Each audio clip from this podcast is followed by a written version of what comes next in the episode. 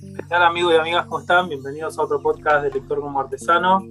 Eh, nada, hoy un gusto enorme dándome de, que salió este podcast, que es eh, conversar con autores y sobre todo autores que, me encanta leer y que disfruto mucho. Eh, y en este caso es alguien muy especial porque lo, he leído de mil maneras, en, distintos lugares. estoy hablando de Andrés Acorsi, que bueno, para quienes no lo conozcan, acaba de sacar un libro, yo creo que es un libro que va a dar que hablar y que está generando, buenas respuestas, es ¿Quién quiere ser, quién quiere ser superhéroe? de Comic Art, de la editorial Comic Art. Si no recuerdo mal, ahora me dirá Andrés, creo que fue en diciembre que salió, o noviembre. Eh, bueno, para los que no conozcan a Andrés Acor, si, si no son del mundo de las historietas, es posible. Si son del mundo de la historieta, les va a sonar porque es, yo creo que es eh, la figura de los local de los 30 años, 30 y pico de años. Está dando vuelta como colaborador de revistas como Scorpio, fundando y participando de Comiqueando, traductor, participó y generó eventos muy importantes en el mundo local de la historieta. Nada, escribió en todos lados, programas de radio, en fin, como un todoterreno de la historieta que, la, va abriendo puertas a todo el mundo. Así que es una alegría contar con, con él hoy. Este, bueno, charlamos, vamos a charlar un poco sobre su libro y algunas preguntas que me, me fueron surgiendo mientras lo leía. ¿Cómo estás, Andrés? ¿Todo bien? Todo bien, por suerte. Gracias, gracias por participar. No, te, esos. Te quería preguntar, nada, una inicial, ¿no? Como el podcast es un podcast que, junta, digamos, varios mundos, la escritura, la lectura, y a veces pienso en aquellos que no leen superhéroes o que no tienen la dimensión de lo que es el mundo de los superhéroes dentro del género de la historieta. la primera pregunta general sería, bueno, si vos me tuvieras que mostrar y explicar a nivel global, ¿no? Dentro del mismo mundo de la historieta, ¿no? Imagínate una torta que la parte en partes.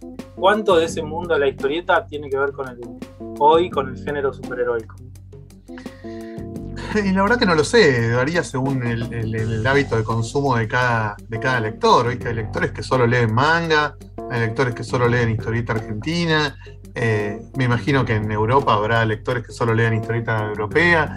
Eh, digamos que no, no es imposible de ningunear el género de superhéroes, ¿no? A mí eh, me parece sumamente interesante, primero por el impacto de la cultura popular que logró en estos últimos años, eh, después por la profundidad, por, la, posibilidad que da a la hora del estudio, del análisis, de, cómo sirve para entender un montón de cosas, y después porque dentro del contexto de una aventura de superhéroes, puedes tener muchas cosas de las que uno normalmente busca en otro tipo de ficciones, ¿no? Tenés eh, una, dinámica de, a veces romántica entre los personajes. Eh, por momentos hay guerras y ves cosas que uno ve normalmente en un relato bélico, lo ve en un relato de superhéroes.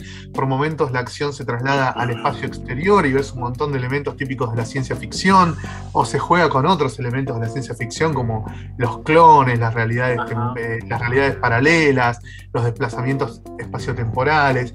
Eh, por momentos juegan con el tema del terror, ¿no? Se, enfrentan con vampiros, con monstruos. Eh, por momentos aparecen elementos metafísicos, dioses, demonios, resurrecciones, gente que va al infierno a buscar el alma de alguien que falleció para que vuelva. Eh, es como que es un género en el cual se pueden contar historias muy diversas, muy diversas. Se puede bajar líneas sociopolíticas full, ¿viste? Tenés historietas de superhéroes eh, que se dedicaban a concientizar a los lectores de ciertos problemas sociopolíticos de distintas épocas, siempre dentro de lo que es el contexto de Estados Unidos, ¿no? Eh, pero me parece que dentro del, género de superhéroes hay como una oferta de historias muy amplia, ¿no? Muy, muy amplia. Y puedes ir más o menos para el lado que, más te guste y seguramente vas a encontrar cosas que te interesen eh, y que te estimulen. Por supuesto, siempre suspendiendo el descreimiento ¿no? y, entregándote a un concepto de fantasía y a una dinámica de la aventura en la cual la inmensa mayoría de las veces los conflictos se van a resolver por el lado de la violencia y no hay mucha vuelta respecto de eso, digamos, no hay mucho margen para innovar respecto de eso. Eh, pero si, si, eso no te ahuyenta, yo creo que en el cómic de superhéroes puedes encontrar maravillosas historias muy distintas entre sí, como para satisfacer a lectores con distintos intereses, con distintas edades, con distintos niveles socioculturales. Eh, hay una, una, enorme riqueza en el género por esa cosa tan mestiza, tan de mezcla, tan de, de crisol de géneros, como le Ah, digo ah, yo, sí, sí. perderse en el libro. Vos utilizás una imagen que es como una esponja, ¿no? Como que el- el- los superhéroes absorben eh, re- registros, y géneros o tradiciones, yo te diría hasta literarias, que son a veces desde lo que los autores leían, ¿no? En, algún momento, en varios pasajes comentás lo que los creadores de los, de los cómics leían ellos o, o qué se influenciaban, y es esto que vos decís, ¿no? De ciencia ficción, romance, aventura. Me parece que ahí. Policial negro también, ¿viste? También. Policial negro, si, si te gusta la onda de, de- de detectives que operan medio al margen de la ley y que terminan siempre cagados a trompadas o enroscados con una femme fatal que sabés que los va a cagar. Bueno, todo eso en el cómic de superhéroes está muy presente también. Muy, muy Sí. presente. Bueno, y ahí te quería preguntar sobre lo primero que es, el libro lo, lo recupera muy bien y lo destacás muy bien, que es el rol del mercado o de las demandas y de los éxitos y fracasos comerciales que traccionan muchas veces costumbres propias del género. Por ejemplo, vos mencionás que los superhéroes tienen que tener siempre entre 30 y pico, 40, por una cuestión hasta estética de querer vender un merchandising, unas sábanas, un póster, y que bueno, vende, vende, vende bien ese, ese género a- que agarra chicos, adolescentes y, y adultos, y que bueno, eso es como una especie de problema o solución que le encuentra el mercado para repetirlo, ¿no? Igual, igual continuará eterno y esas cosas. Y ahí te quería llevar a otro tema que sé que no sos súper fan o que no te, no te el cine, pero que tiene que ver con los últimos 20 años del cine y los superhéroes como algo que está todo el tiempo ¿viste? hablando y dialogando. ¿Te parece que ya hay un público que entiende todos estos conceptos que el, el mundo del, de la historieta entiende mejor, que eran los universos paralelos, los multiversos, o todas estas sagas que Disney está hoy metiéndole un poco una ficha? Yo creo que es una apuesta. Eh, ¿Te parece que el público del cine hoy entiende tanto como el de la historieta o son como públicos distintos que comulgan ratos y, espacios? Sí, no te sabría decir si igual, más o menos que el público de la historieta, pero está claro que los productores de las películas hoy están jugando a darle al público un producto mucho más complejo, donde, donde el, el espectador tiene que poner mucho de sí mismo para comprender un entramado de lo que vos decías, de una continuidad que, que involucra distintas realidades alternativas, distintos universos, de pronto entrelazados, con posibilidades de reescribir las historias para adelante y para atrás. Eh, bueno, lo vimos en, en la última película de Spider-Man, ¿no? Que Ajá. de pronto, después de muchos años de que no se iba a hablar de esas cinco películas, ahora sí se habla de esas cinco películas y sus tramas tienen un montón de peso en la trama del- de, de este último largometraje y sus villanos cobran protagonismo y de pronto vos tenés que entender que hay tres realidades distintas con tres Claro. Spider-Man distintos. Que en la realidad central del universo Marvel del cine no existe Norman, Norman Osborn, que es un personaje fundamental Claro. para entender ya no solo Spider-Man, sino el universo Marvel en general. Bueno, te van desafiando, ¿no? En, Claro. en- en Infinity War y Endgame, las dos últimas de, de Avengers, te desafiaron con el tema de los viajes en el tiempo para cambiar la realidad, ¿no? Con cosas que son conceptos realmente muy sofisticados para eh, alguien que va al cine a ver, sé, rápido y furioso. ¿entendés? Claro, claro. Es muy sofisticado. Y ahora con el tema de los multiversos paralelos, no sé qué. Y en, en el medio te metieron la serie de Loki, donde te empiezan a hablar de dimensiones paralelas, donde el Sí, tiempo juega de distinta manera. Eh, te metieron What If, donde hay también realidades alternativas eh, que en algún momento pueden eh, vincularse entre sí. Te metieron WandaVision, donde la realidad se puede alterar desde la magia. O sea, todo el tiempo están hablando de conceptos muy sofisticados, que no es nada más se pelean el bueno contra el malo y al final gana el bueno.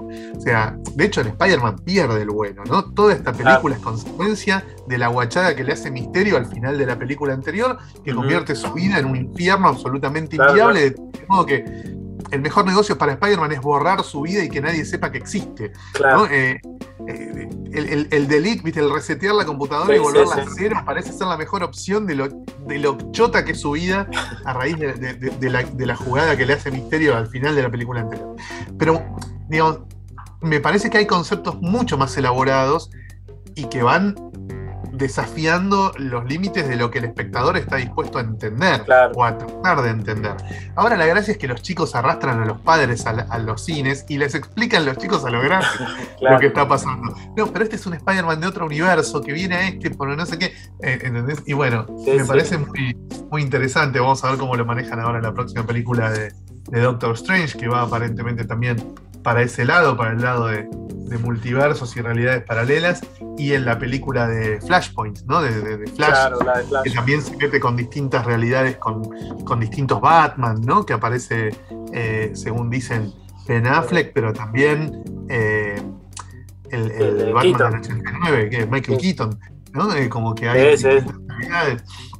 Vamos a ver cómo, cómo les sale esa locura. Pero me parece muy interesante, ¿no? Trasladar esta, esta dinámica que los lectores de cómics tenemos bastante incorporada a eh, estos otros medios, estos otros lenguajes y, ver cómo le va y que, cómo responde otro tipo de público e incluso el público comiquero, ¿no? Que obviamente es un público prácticamente cautivo de este tipo de producciones. Todos los fans de, Marvel miramos las series de Disney Plus y vamos al cine cuando se estrenan las películas.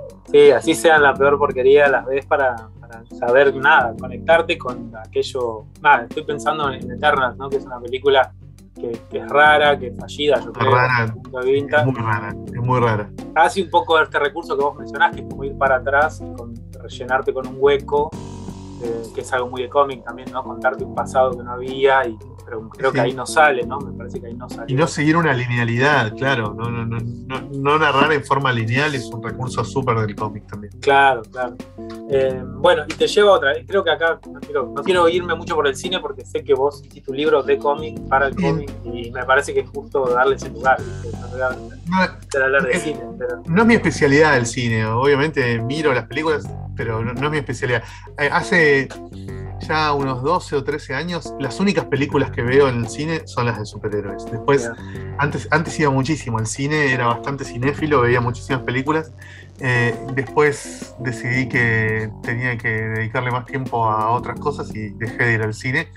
Y hoy el 90% de las películas que veo son de superhéroes y veo muy pocas, veo 4 o 5 películas por año.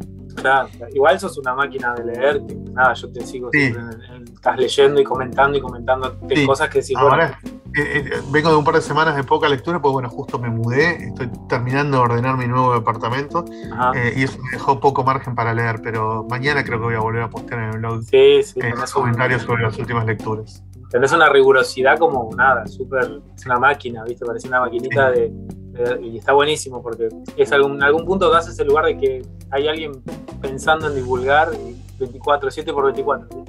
Así que nada, quería, quería decir que lo Sobre, te quería preguntar otra cuestión que también mencionás, que es bueno, que como que el superhéroe fuera de Estados Unidos no pareciera tener mucho éxito. A lo que voy es el superhéroe creado en México, creado en Brasil, creado, ¿no? Vos utilizás la, en el libro la imagen de samurái nigeriano, ¿no? Como la idea de que no prende mucho, hay como ahí una sensación de, tironeo. Pero, y samuráis nigerianos viene a, que se nota mucho que no son los originales. Claro, claro. Se nota mucho que no son los auténticos.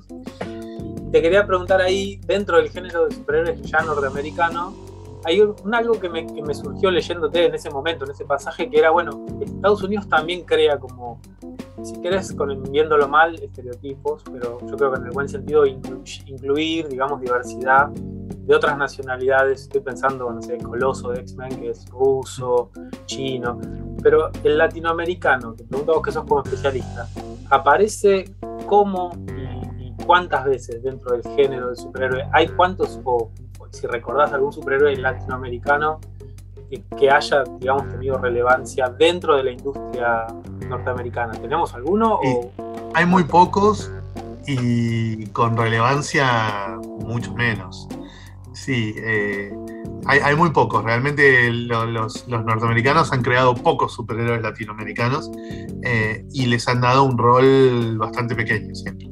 Eh, ahora hay una Wonder Girl brasilera que tiene bastante protagonismo.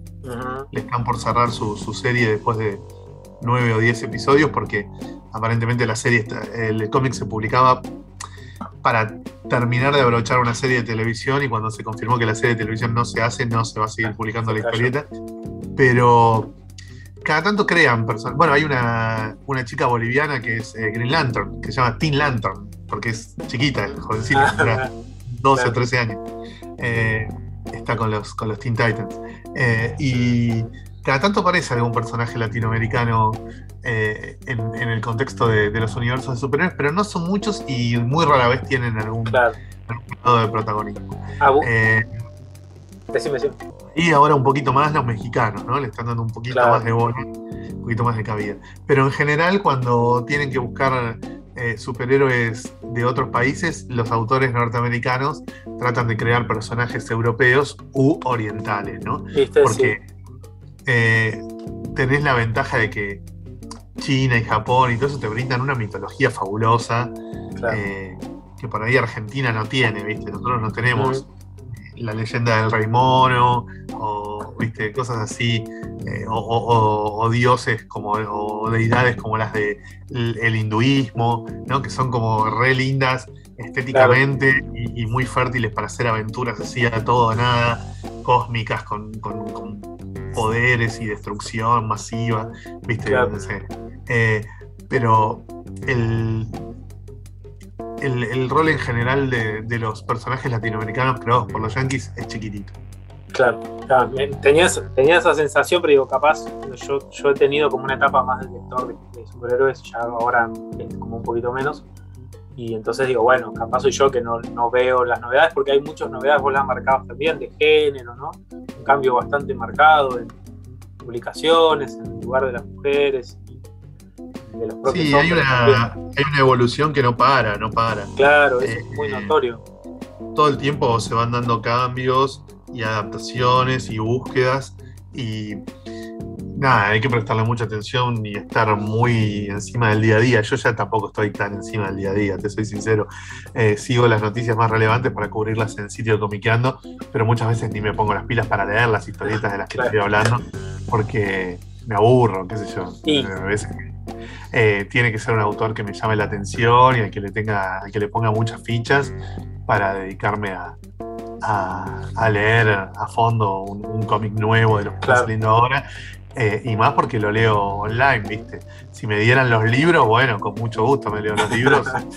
con, el lógico delay de 7 u 8 meses, que es lo que tardo entre que me compro un libro y que lo leo. Sí, sí, nos pasa todo. Pero, bueno, nada, si fuera a leer libros, sí, con mucho gusto.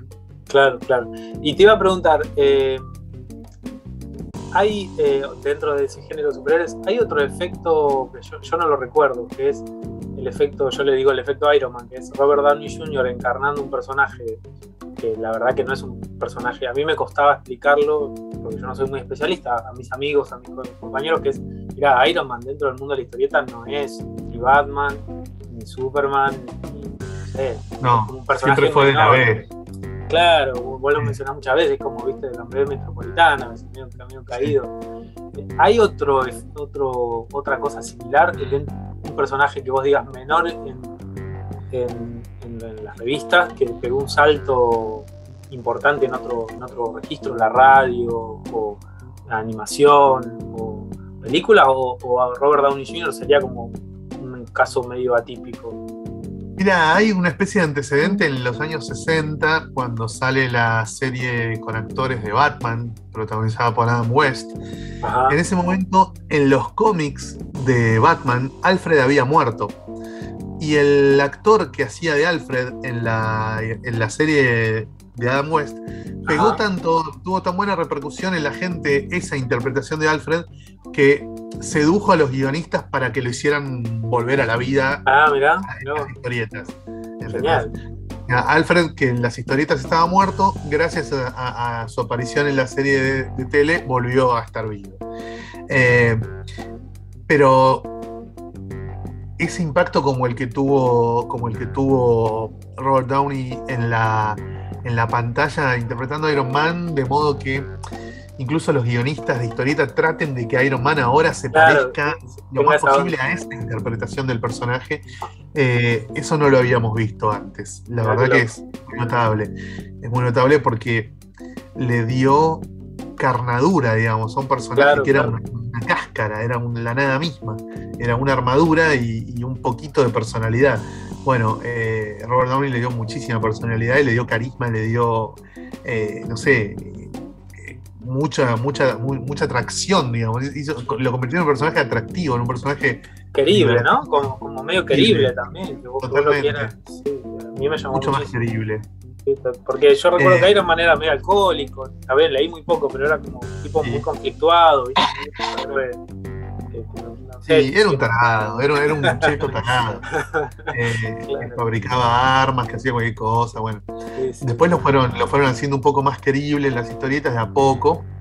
Eh, y, hubo un salto realmente muy, muy brutal cuando, cuando Robert Downey le dio carne, digamos, en la, en la pantalla.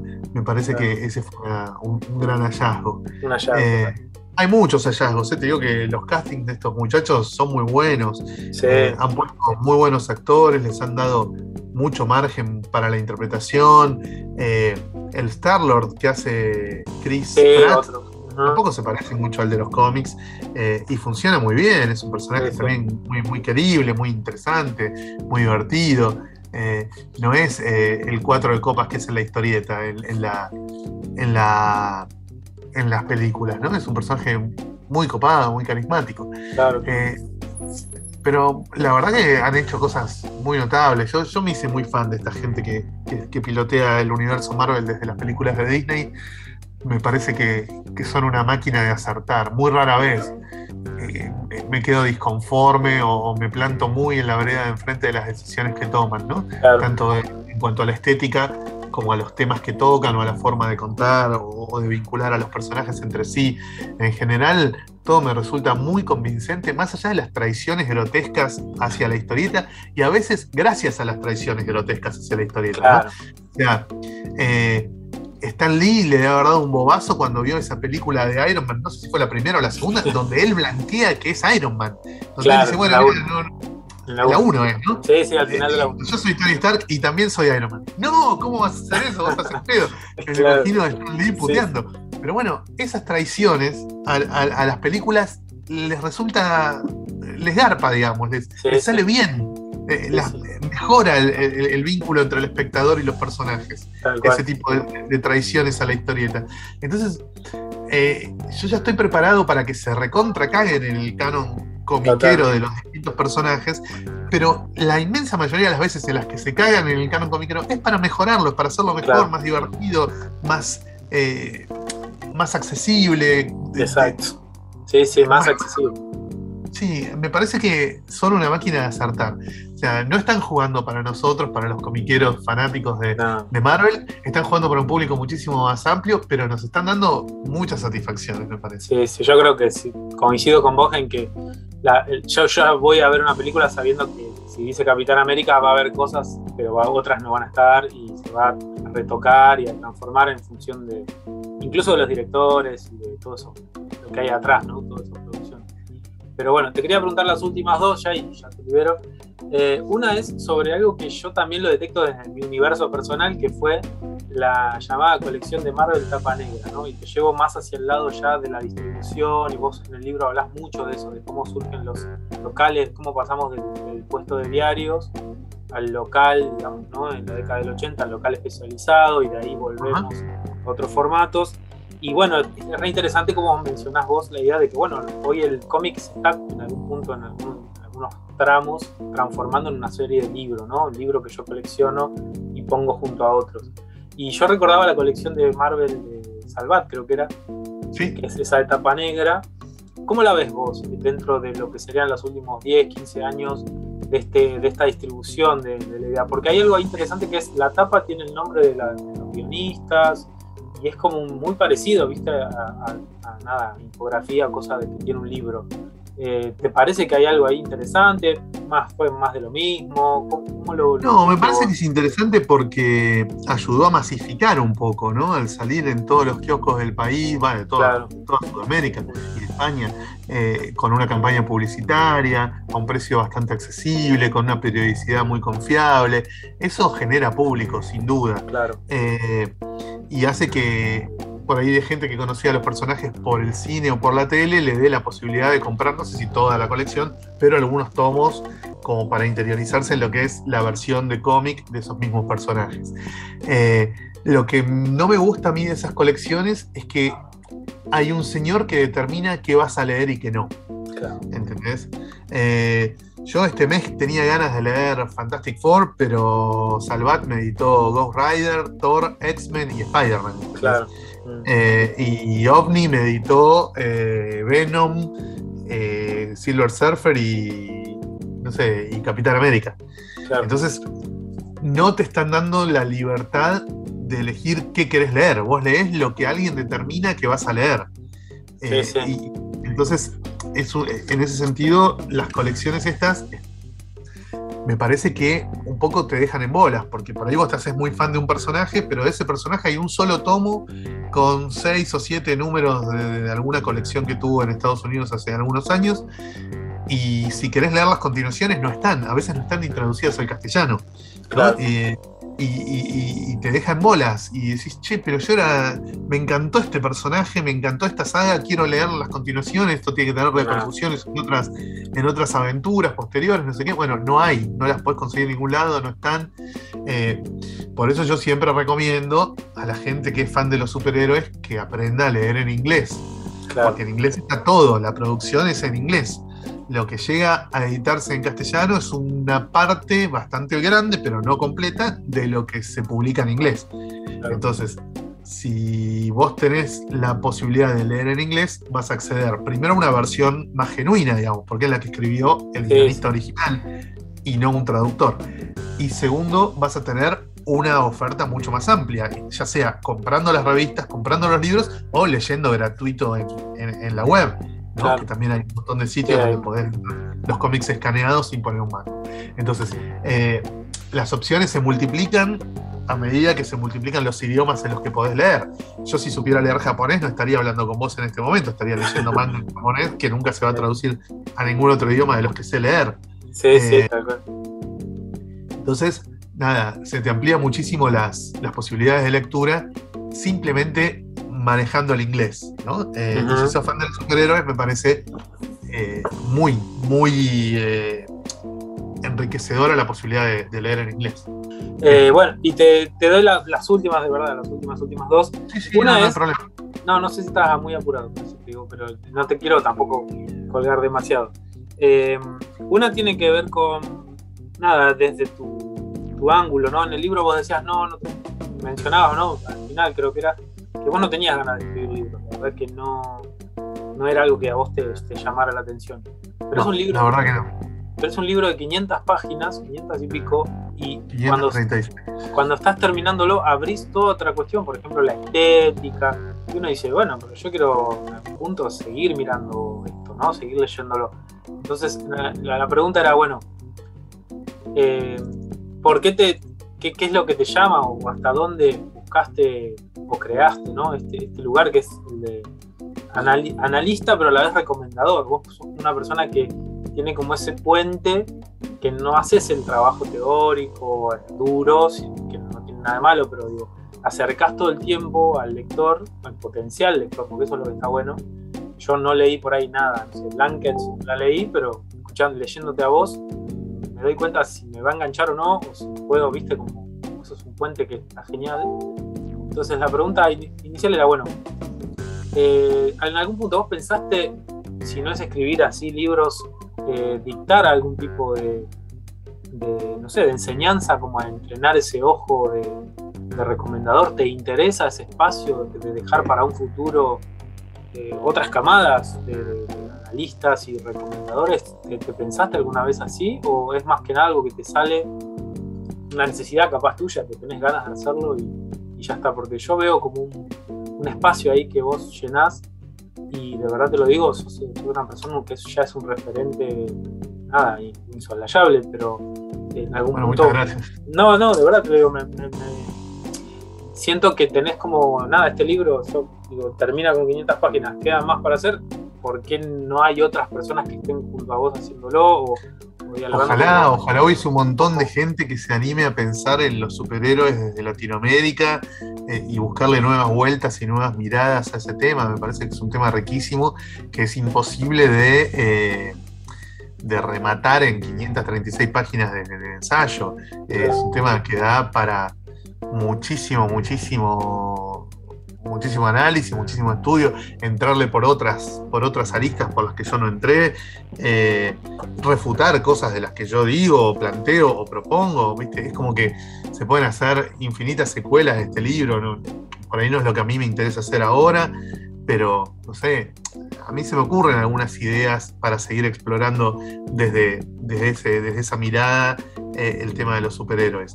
Pero lo que me pasa es que son todas cosas mucho más específicas, mucho más para el lector muy informado, con lo cual ya si lo hiciera lo haría tipo unas columnas en el sitio de Comiqueando, digamos, ¿no? O sea, sin intención de publicarlo ni de comercializarlo. Eh, para gente que ya está en un nivel de destroy muy importante. Eh, en el libro yo como que me cuido de no irme muy al carajo en cuanto a lo específico o a lo muy profundo, ¿viste? A, tratar de no digamos, de, no abrumar con la erudición de 40 años de leer historietas. Eh, tratar de hacer algo que sea accesible para un tipo que, o una chica que pasó por una librería, vio la tapa de Lucas Varela, le gustó, le interesó la temática y lo compró, ¿entendés? Eh, pero me gustaría, en todo caso, si siguiera adelante con esta exploración, meterme más hasta el, pasando la rodilla, digamos, de la agüita.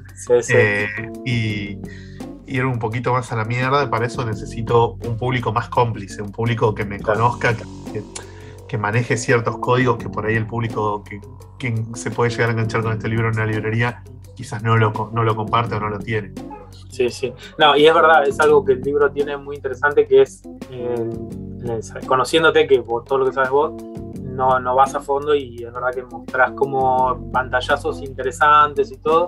Y el libro tiene algo muy bueno también, lo digo para los que están escuchando, que es arrancan los primeros capítulos contándote un poco desde el núcleo mismo de la narración del, cómic de superhéroes, es decir, cómo es el tiempo en la, vida de los superhéroes, por qué envejecen ahí cómo, ¿no? Y van saliéndose de ahí, pasa por distintos este, tópicos y, va como construyendo escalas, ¿no? Yo lo veía así como en escalas, como mamushkas, ¿no? Que se van como ampliando y llegas a, el final con todas las empresas, y aparecen más nombres, y aparecen más actuales, ¿no? Cosas más actuales. Así que eso está, me pareció como re interesante como recurso. Y te hago la última, que es la que siempre hago a los entrevistados, sobre todo en la historieta, que es ¿cómo ves vos a la historieta nacional en estos últimos tres o cuatro años, entre la pre-pandemia y y lo que viene ahora, es una pregunta amplia, no, no tiene un registro único, algunos van por el lado de, no sé, del rol de género, otros hablan de los autores, hay gente que me habla más de números. ¿Cómo la ves a la historieta argentina hoy, de vos que has leído tanto y que también tenés una mirada más global de, lo que son distintos mercados y distintos públicos? ¿Qué, qué, me podrías decir? Yo lo veo bien a la historieta argentina, la, veo, la veo sólida, me parece que eh, sobrevivió a, los cuatro años de neoliberalismo, sobrevivió a los dos años de pandemia, se sigue publicando bastante, el 2021 fue mucho mejor que el 2020 en cuanto a cantidad de, títulos publicados, la venta en general es buena, es, decente. Eh, las editoriales de a poco se van profesionalizando, aparecen nuevos sellos editores, desaparecen algunos que no tenían la pasta de, realmente pelearla y bancarla hasta el final. Eh, hay óperas primas, hay reediciones, hay rescate de obras que los autores argentinos hicieron para mercados extranjeros en años anteriores, que acá no se conocían. Eh, me parece que hay bastante diversidad, hay bastante calidad.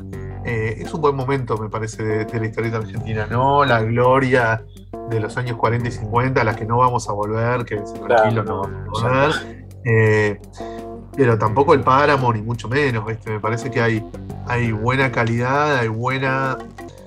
No va a llegar a ser una industria probablemente, ¿no? Se parece más a una artesanía que a un producto industrial la historieta. Eh, y en su forma de comercializarse y de, pensarse.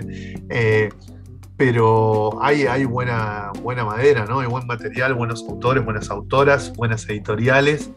Eh, quizás le falta más visibilidad, ¿no? Como que el material que se está produciendo tiene la calidad y la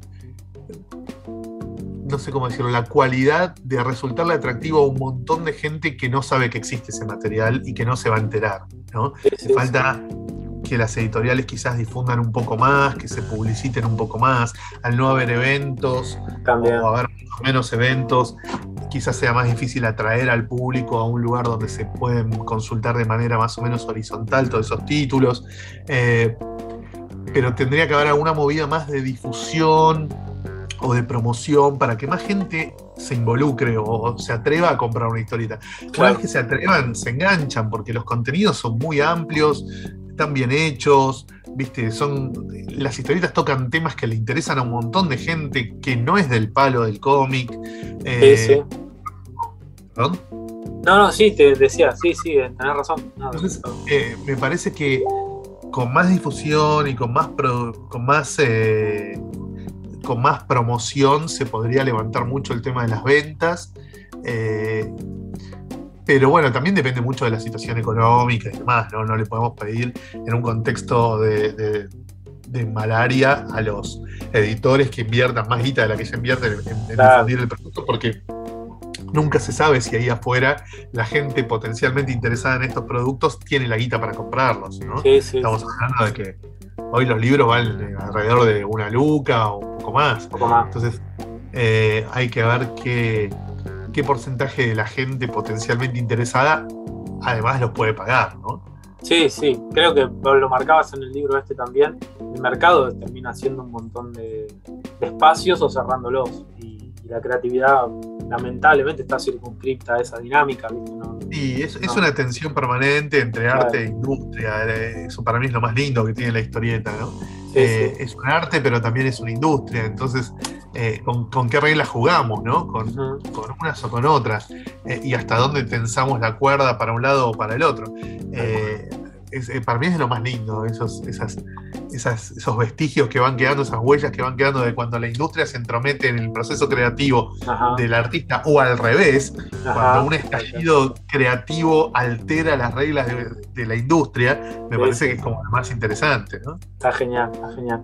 Sí, es, es una de las cosas lindas de, estas, de estas, mezclas, ¿no? de estos estas artes pensadas para ser populares, pensadas para ser eh, no, sé si masivas, pero en algún momento la historieta en Estados Unidos fue masiva. A mediados de los años 50, las historietas en Estados Unidos eran masivas, eran realmente un entretenimiento popular y masivo gigantesco que movía millones y millones. Tal cual, Y hoy lo eh, sigue siendo Japón, por ejemplo. Claro, por eso digo, capaz son los registros que vos, como vos decías, los scans que se leen, que tampoco es, es difícil cuantificar cuánta gente lee en la web, eh, cómo circulan, así que nada, me parece que es, tendremos como esa dinámica intrínseca en el mercado, cultura popular y arte, ¿no? Vanguardia. Este, así que nada, yo eh, nada, no tengo más nada para preguntarte, te he fogoneado a preguntas, así que súper agradecido. Eh, espero que la hayas pasado bien dentro de todo. Y bueno, a los que están escuchando les mando un abrazo grande y nos vemos en el siguiente podcast. Bueno, muchas gracias a vos y eh, un saludo a toda la gente que está escuchando. Eh, no, la verdad que estuvo, estuvo re bien. Eh, si pueden comprar el libro, buenísimo. Quien quiere ser superhéroe, editado por comic.ar, está en comiquerías, está en librerías y si no en el sitio web de la editorial también lo pueden pedir. Exactamente. Bueno, un abrazo grande y nos estamos viendo. Dale, un abrazo, suerte.